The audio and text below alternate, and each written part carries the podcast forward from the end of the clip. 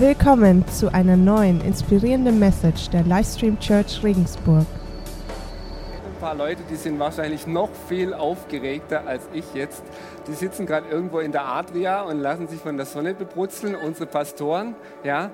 Und äh, die haben das Problem, sie haben keine Ahnung, was ich jetzt die nächste halbe Stunde hier so machen werde. Und sie können nichts mehr dran ändern, ja.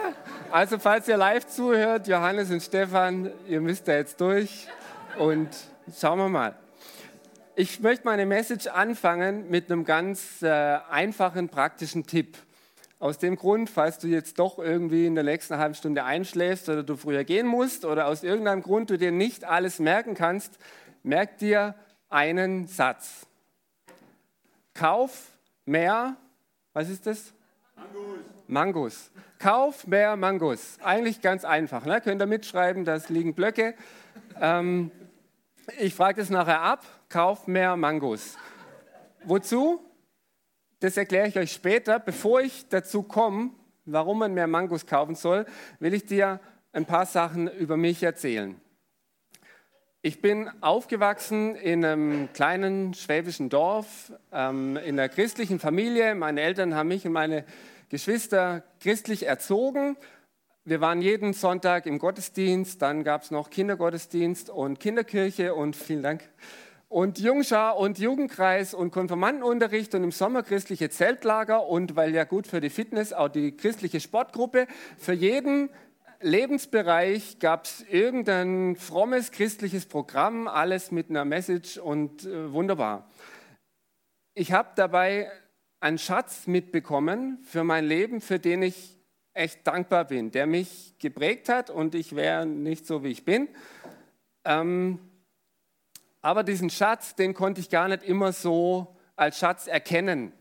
Manchmal kam er mir vor wie so ein Haufen Kohlenbriketts. Ja, vielleicht kann man die mal noch brauchen zum Heizen in schlechten Zeiten, aber ich habe es oft nicht als Schatz erkannt.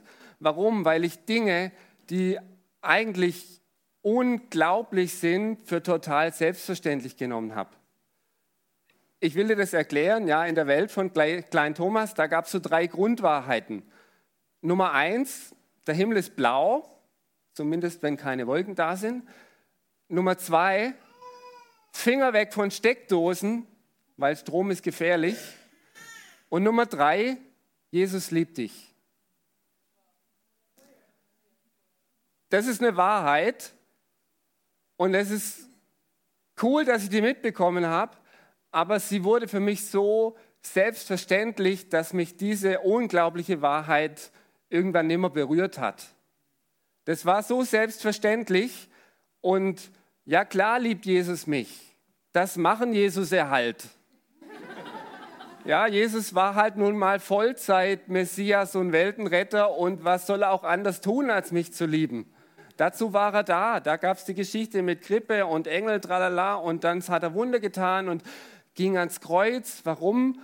Weil ich es nicht drauf habe. Ich kann die Ansprüche, die Gott hat, die irgendwo da oben sind, die kann ich niemals erfüllen. Und ähm, Gott, der möchte eigentlich so Leute, so, so Profis haben, ja, so die Missionare und so die Märtyrer, über die man dann immer die Geschichten gehört hat, und Evangelisten. Evangelisten, wisst ihr alle, was es sind? Das sind die Typen, die betreten einen Raum und noch bevor sie den Mund aufmachen, da fallen rechts und links die Leute um vor Bekehrung oder hüpfen in ein Taufbecken rein.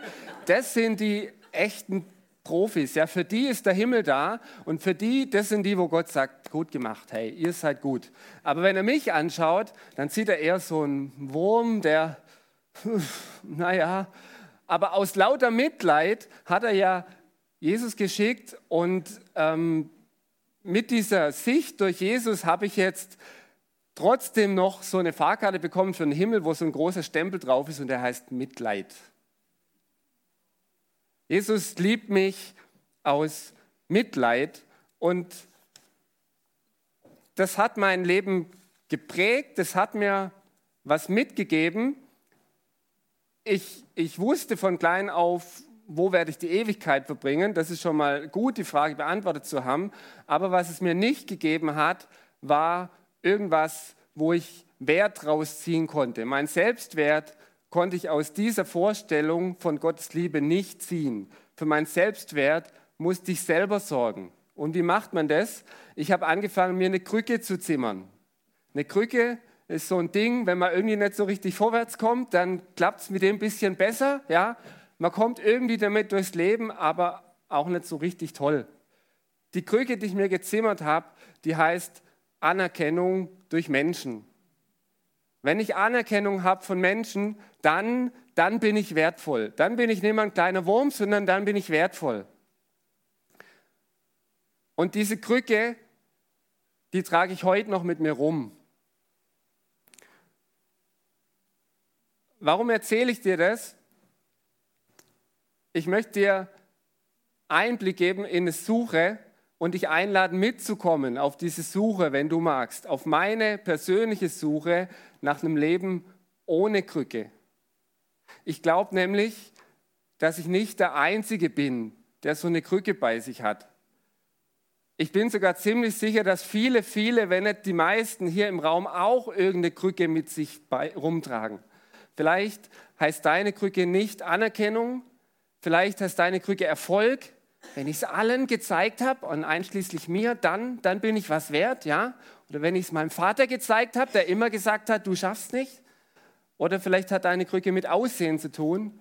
Wenn ich nur noch fünf Kilo abgenommen habe, dann, dann habe ich so eine Figur wie sowieso und dann, dann bin ich wertvoll. Vielleicht hat deine Krücke zu tun mit Macht, mit Einfluss, mit Geld. Vielleicht stürzt du dich von einer Partnerschaft in die anderen, weil du hoffst, dass daraus Wert kommt für dich, wie es ja auch immer heißt. Alle Krücken haben eins gemeinsam. Sie bringen dich nicht dahin, wo du eigentlich hin willst. Sie geben dir nie genug. Sie geben dir keinen Frieden und sie geben dir keine Freiheit. Und wenn du dich irgendwo wiedererkennst, dann möchte ich dich einladen, mitzukommen auf meine Suche, auf meine Suche nach einem Leben ohne Krücke. Und meine Suche, die führt mich immer wieder an einen Punkt zurück, nämlich diesen Punkt der Liebe Gottes. Und zwar habe ich so eine Ahnung, dass da mehr ist als diese verzerrte Vorstellung von dem Haufen an, an äh, Kohlenbriketts, dass da eigentlich viel mehr ist, dass es da doch einen Schatz gibt. Und ich möchte dir von ein paar so Lichtblicken erzählen in meinem Leben, wo ich stelle mir das so vor, wenn die, vielleicht liegt dieser Schatz bei mir irgendwo im Keller und wenn einen bestimmten Einfallswinkel die Sonne in den Keller reinscheint, dann fangen die, dieser Schatz fängt auf einmal an zu funkeln und ich erkenne, dass es in Wirklichkeit Goldbarren sind und keine, und keine Kohlenbriketts. Und ein so ein Lichtblick ist, ähm, manchmal gehe ich irgendwo lang, so eine Straße oder so, und ich stelle mir vor, neben mir geht noch einer. Neben mir geht Jesus mit. Und ab und zu, da klopft er mir so auf die Schulter oder boxt mich so ein bisschen so nett halt, ja, wie Männer das manchmal machen. Und sagt, hey, du bist ein guter Typ. Ich finde dich gut. Oder er sagt ab und zu, Thomas, ich habe da eine ganz spezielle Sache vor, was ausgefallen ist. Und da brauche ich einen besonderen Typ dazu. Ich habe an dich gedacht. Oder manchmal, da geht er einfach nur nebenher und sagt gar nichts. Er schweigt einfach und geht mit. Und warum? Weil er gern in meiner Nähe ist weil er meine Gegenwart genießt. Das ist eine abgefahrene Vorstellung, wenn man eigentlich einen Mitleidsgott irgendwie im Kopf hat. Könnte das Realität sein? Könnte das wirklich stimmen? Ich habe angefangen ähm, mit dieser Frage mit diesem Wunsch, ist es wahr, könnte es so sein, die Bibel zu lesen. Und ich entdecke immer wieder neue solche Goldstücke, wo Gott mir zeigt, meine Liebe ist ganz anders, als du denkst. In meiner Liebe steckt viel mehr drin. Und ich erkenne, ich erkenne auf einmal Wertschätzung. Ich erkenne, dass Jesus gern mit mir zusammen ist. Und ich möchte euch heute zwei ähm, von diesen Bibelstellen zeigen, mit euch anschauen. Die erste, da geht es um eine Begegnung zwischen Jesus und Petrus. Wenn ihr eine Bibel dabei habt, könnt ihr mit mir aufschlagen, Johannes 21, ähm, ab Vers 3. Und zwar, die Situation ist diese, ähm, vor einiger Zeit, da starb Jesus am Kreuz. Es ist ein paar Tage und ein paar Wochen her. Und die Jünger, die sind jetzt in der größten Lebenskrise, die man sich vorstellen kann. Die Jünger waren unterwegs mit Jesus, die haben alles aufgegeben, was sie hatten, haben ihren Beruf an den Nagel gehängt, weil sie diesem Jesus glaubten und weil sie überzeugt waren, mit dem Jesus, da stellen wir die Welt auf den Kopf, der braucht uns und jetzt geht's vorwärts und wir reißen richtig was. Und dann sehen sie ihn auf einmal am Kreuz hängen und es ist alles vorbei. Dieser Lebenstraum, der platzt. Und jetzt ist er weg, sie sitzen ohne ihn da und sie wissen nicht, was machen wir jetzt eigentlich? Was soll man tun mit unserer Zeit? Und was tut man, wenn man nicht aus und ein weiß, wenn sein Lebenstraum zerplatzt ist? Dann tut man das, was man immer gemacht hat, was man gut kann. Ab Vers 3. Simon Petrus sagte, ich gehe fischen. Wir auch, sagten die anderen. Wir kommen mit. Sie gingen zum Boot hinaus und legten ab, aber in jener Nacht fingen sie nichts. Als es dann Tag wurde, stand Jesus am Ufer, doch die Jünger erkannten ihn nicht. Kinder, rief er ihnen zu, habt ihr nicht ein paar Fische für das Frühstück? Nein, riefen sie zurück, nicht einen einzigen. Werft das Netz auf der rechten Seite des Bootes aus, forderte er sie auf. Ihr werdet sehen, dass ihr etwas fangt. Sie warfen das Netz aus, aber dann konnten sie es nicht mehr einholen. Solch eine Menge Fische hatten sie gefangen. Dann geht es weiter, sie erkennen, irgendwie, das muss jemand Besonderes sein, das muss Jesus sein. Und der Petrus, ähm, impulsiv wie er ist, stürzt sich aus dem Boot und rennt auf den Strand zu. Und dann trifft er Jesus. Als sie aus dem Boot stiegen und an Land gingen, sahen sie ein Kohlenfeuer, auf dem Fische brieten. Auch Brot lag dabei. Bringt ein paar von den Fischen, die ihr eben gefangen habt, forderte Jesus sie auf. Da stieg Simon Petrus ins Boot und zog das Netz an Land. Es war voll von großen Fischen, im Ganzen 153. Und trotz dieser Menge riss das Netz nicht. Kommt her und esst, sagte Jesus. Und dann, Jesus trat ans Feuer, nahm das Brot und gab es ihnen und ebenso den Fisch. Ich finde in dieser Begegnung, da liegt unheimlich viel drin. Die Begegnung, die hätte auch so ausgehen können, dass Jesus sagt, ähm, so kommt mal her, liebe Jünger, wir machen jetzt ein äh, Meeting und da wird man so einen Fünf-Punkte-Plan ableiten mit einer Actionliste. Äh, wie kriegt ihr das hin, meinen Auftrag fertig zu machen, auch wenn ich mal nicht mehr da bin? Verantwortlichkeiten stehen in einer Spalte, in der nächsten Termine. Das wäre eine Möglichkeit gewesen. Es wäre eine andere Möglichkeit gewesen, einen Stuhlkreis zu bilden und Jesus sagt so, liebe Jünger, nehmt mal Platz hier, ja, jeder setzt sich hin. Ich habe ein paar wichtige Dinge mit euch zu besprechen, weil in den letzten Tagen und Wochen, da sind ein paar komische Sachen passiert. Ich sage mal Stichwort Hahn, Kikeriki, ja, dämmert's jemand? Petrus, hast du was dazu zu sagen? Lass uns mal ein bisschen reflektieren, was da los war. Das macht Jesus nicht. Und ich glaube, es gibt Situationen, da gibt es viel bessere Dinge, als zu reflektieren. Ähm, ich glaube, es gibt Situationen, da ist ein Feuer mit was zu essen drauf besser, als eine Situation zu reflektieren. Ich möchte ganz kurz von unserem Urlaub erzählen. Wir waren in Frankreich und hatten eine tolle Zeit. Ähm, sind dann heimgefahren, das sind ungefähr 1300 Kilometer, deshalb haben wir Zwischenstopp gemacht bei der Familie von einem guten Freund. Und wir kommen da abends an, nach zehn Stunden Autofahrt, äh, natürlich alle gut gelaunt, mit streitenden Kindern hinten drin und äh, alle durchgeschwitzt und müde. Und wir wollen eigentlich nur noch eins, wir wollen ins Bett und unsere Ruhe. Und wir kommen an im Haus unseres Freundes und er begrüßt uns, wir kommen vom Auto raus und sagt, komm mit in den Garten, ich habe schon alles vorbereitet. Ja, gut, wir kommen mit in den Garten. Und da brennt ein Feuer und auf dem Feuer ist ein Grillrost auf dem Grillrost, da liegt nicht irgendwas, da liegen fein nebeneinander Filets von einem jungen Rehbock.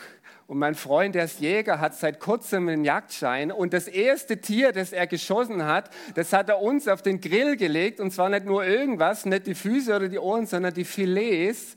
Und dazu gab es Brot, auch auf dem Grill. Ja, irgendwie musste ich wieder an die Stelle denken. Brot, Grill und Feuer. Und wir hatten das vielleicht beste Abendessen unseres Lebens. Und das war Wahnsinn. Und das war für mich Wertschätzung. Ja, ich glaube, er hätte keine Rede über unsere tolle langjährige Freundschaft halten können, die so viel Wertschätzung ausgedrückt hätte wie dieses Essen am Feuer. Und da finde ich, äh, find ich mich wieder in der Geschichte hier, als Jesus seine Jünger ans Feuer bittet und nicht viel reflektiert, sondern sagt, setzt euch, Essen ist fertig. Und was da mitschwingt ist, es ist alles gut. Lieber Petrus, mach dir keine Sorgen, es ist alles gut. Setz dich, ich bin gern mit euch. Lass uns zusammen essen, weil es ist gut, zusammen zu sein. Es ist einfach schön, zusammen zu sein. Da schwingt was anderes mit als Mitleid. Da ist Wertschätzung drin.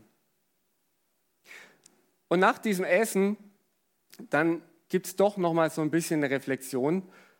Ähm, ich lese weiter die Verse ab Vers 15. Als sie gegessen hatten, sagte Jesus zu Simon Petrus, Simon, Sohn des Johannes, liebst du mich mehr als irgendein anderer hier? Petrus gab ihm zur Antwort, ja Herr, du weißt, dass ich dich lieb habe. Darauf sagte Jesus zu ihm, sorge für meine Lämmer. Und dann wiederholt sich die Frage noch zweimal. Jesus fragt ihn noch zweimal, Petrus, hast du mich lieb? Und er sagt, ja, ja, habe ich. Und beim dritten Mal sagt, glaubst du mir es nicht oder was? Was, was ist los? Ja? Er schämt sich bestimmt noch für die Vorgeschichte mit dem, mit dem Hahn und für seinen Verrat und alles. Und, und er erwartet jetzt wahrscheinlich Vorwürfe von Jesus oder so einen Satz wie, ja, okay, und wenn du mich liebst, wenn es wirklich stimmt, dann zeig das mal, Petrus. Ja? Nächste Situation, Jesus bekennen in schwierigen Lagen, Lektion 1. Hm? Aber das sagt Jesus nicht. Jesus weiß ganz genau, dass Petrus sich eigentlich in Grund und Boden schämt. Und anstatt ihn zu rügen, hebt er ihn hoch und sagt ihm, weide meine Schafe. Pass auf die meinen auf, wenn ich mal nicht mehr da bin. Pass auf das Kostbarste auf, was ich habe, nämlich meine Kirche. Und da braucht es jemand Besonderes dafür, der das tut. Da braucht es einen besonderen Typen dazu. Und da dachte ich an dich, Petrus, weil dir traue ich das zu. Das ist Wertschätzung. Das ist kein Mitleid mit dem armen Petrus, das ist Wertschätzung.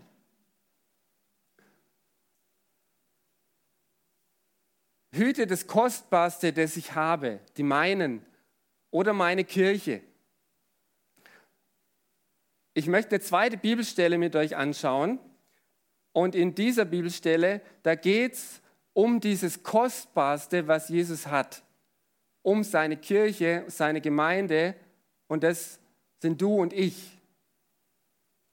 Und ich muss dir auch sagen, ähm, dieses Bild, dieses starke Bild, das die Bibel hat, ähm, sie verwendet ein Bild von der Beziehung zwischen Jesus und seiner Kirche und sie verwendet das Bild von Braut und Bräutigam. Ähm, Jesus, der Bräutigam und die Kirche, die Braut. Ich habe echt lange Zeit Mühe gehabt mit diesem Bild. Ich weiß nicht, wie es dir geht, zu sagen, okay, Jesus ist ein Bräutigam, wer ist die Braut? Die Kirche, ich bin Braut, okay. Jesus der Liebhaber, was bin dann ich? Es ist irgendwie, ich glaube, ihr Jungs und Männer können mich vielleicht ein bisschen verstehen, es ist komisch für uns. Ne? Also mir ging es auf jeden Fall so. Vielleicht habt ihr Frauen dann einen natürlicheren Zugang dazu. Mir ist es echt schwer gefallen, damit was anzufangen. Aber Gott hat mir irgendwann auch da so ein Goldstück gezeigt. Und zwar haben wir in unserer Connect-Gruppe haben wir einige Monate lang die Offenbarung behandelt und da gibt es ein ganzes Kapitel über diese Hochzeit zwischen dem Lamm und der Braut, zwischen Jesus und seiner Kirche. Und in Offenbarung 19, Vers 6 und 7, ähm, da geht es um diese Hochzeit. Ich lese die zwei Verse. Dann hörte ich ein weiteres Mal einen Jubelgesang, der von einem vielstimmigen Chor zu kommen schien.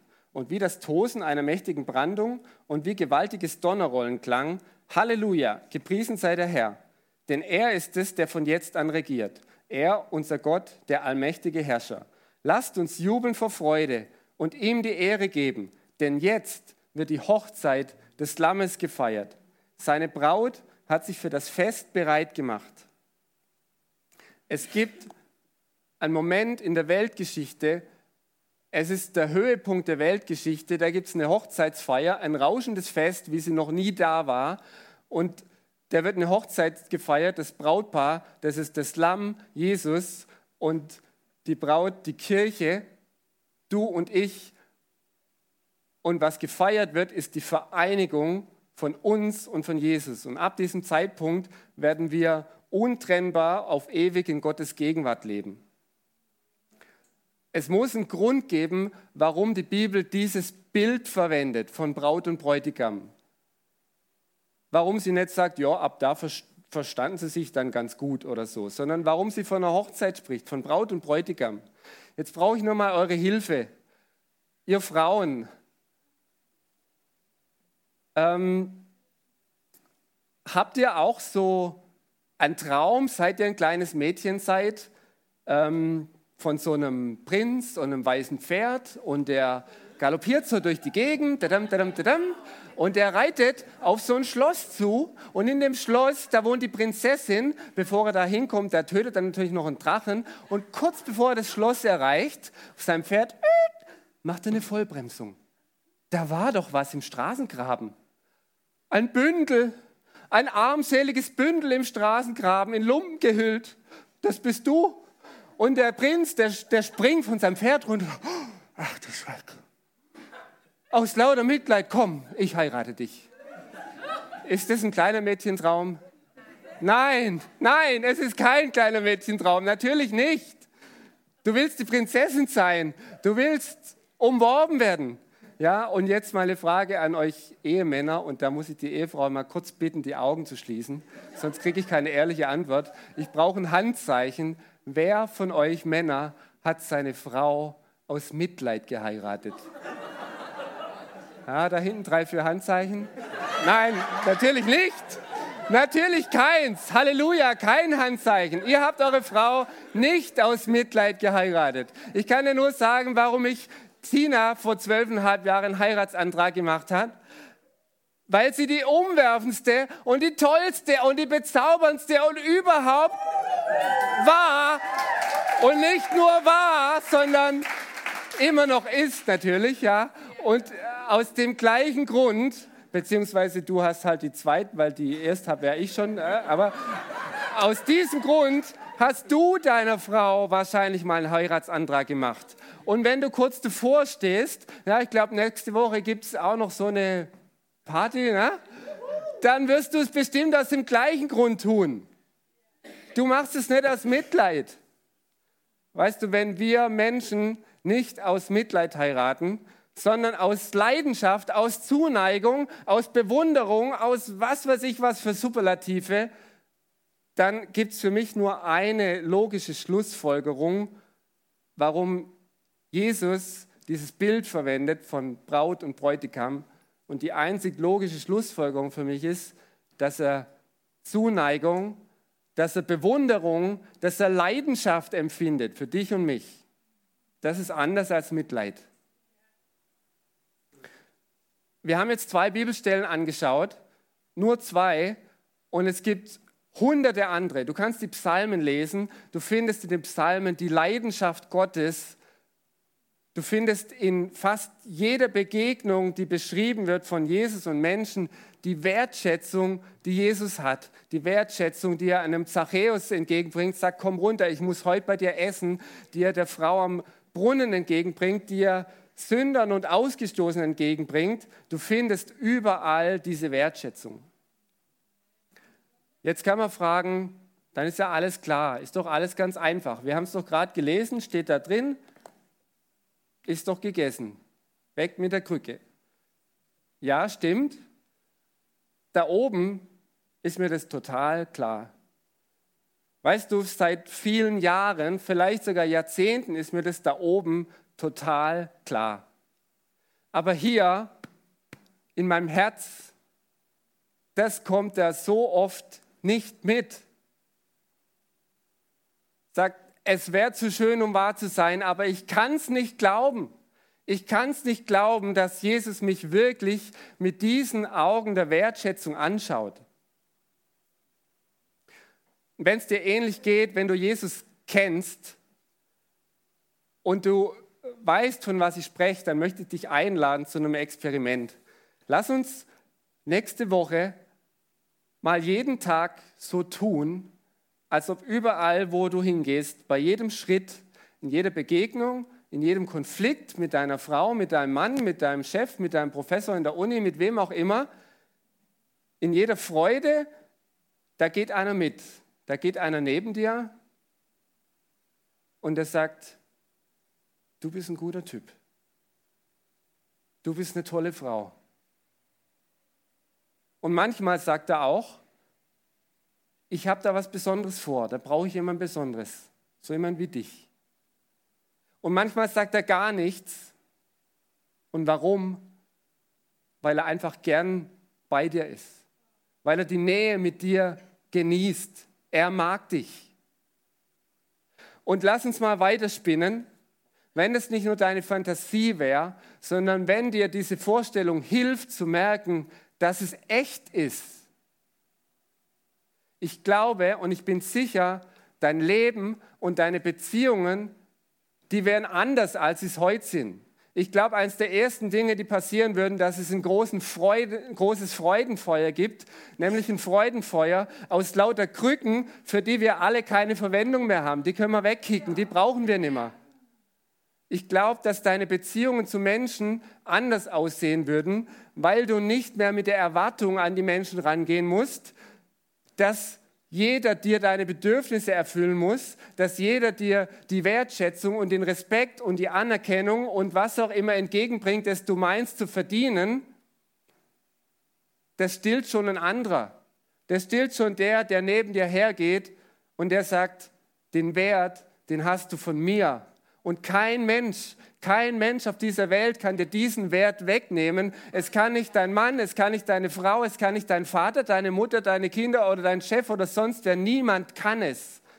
Weil der, der in ihm hergeht, der, der Schöpfer der Welt, der Herr der Welt, dein Freund, dein Begleiter, der sagt, ich bin da, ich genieße es, mit dir zu sein. Und du bist wertvoll, weil ich mit dir unterwegs bin.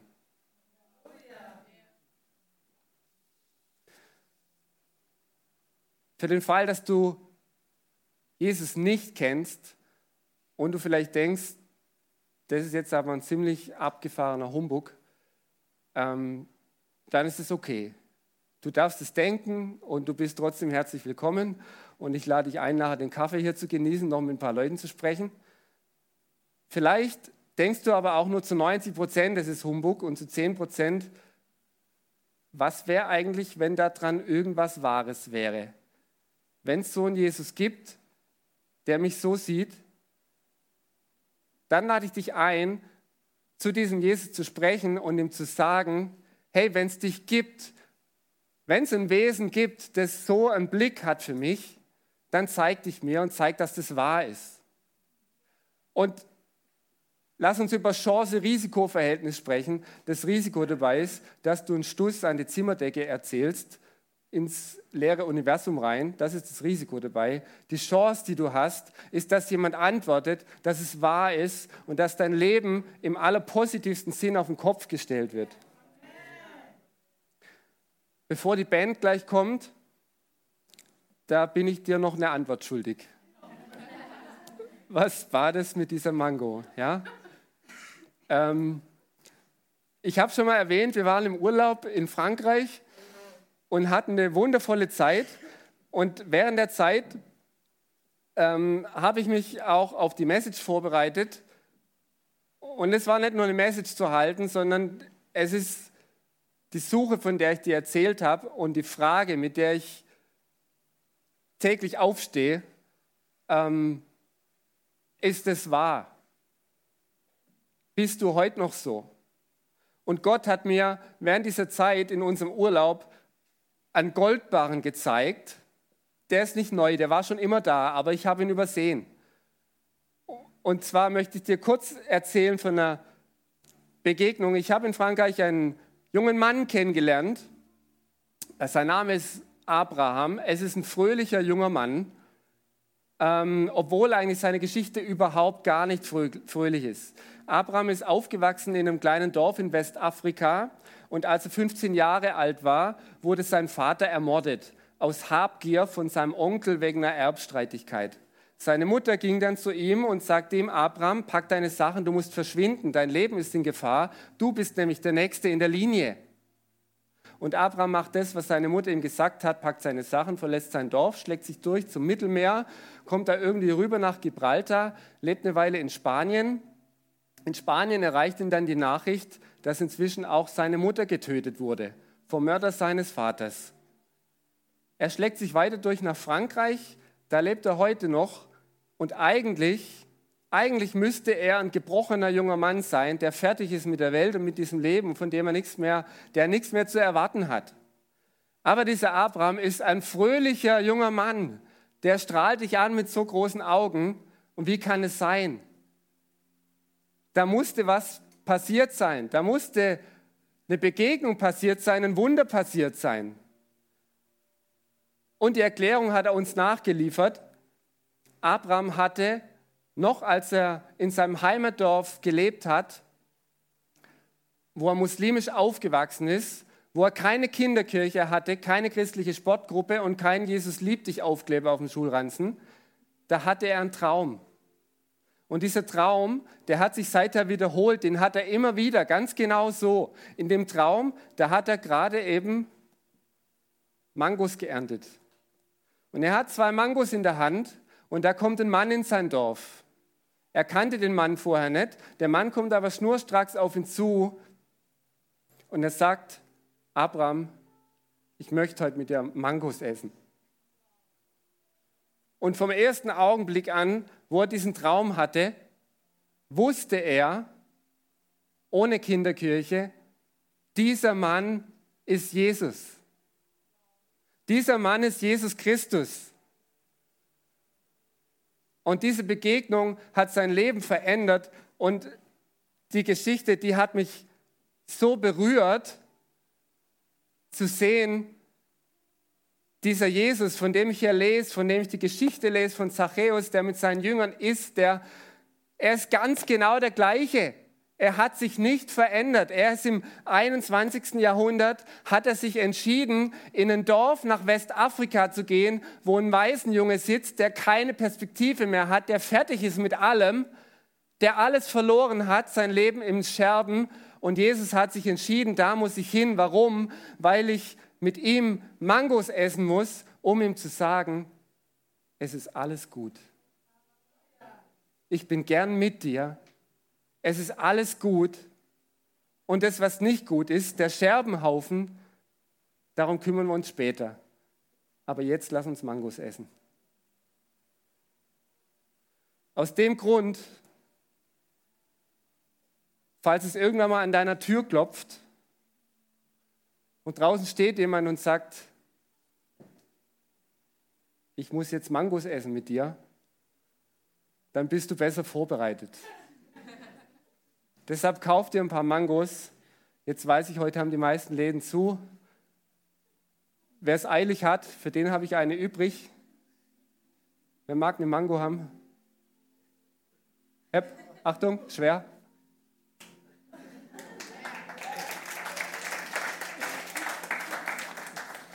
Amen.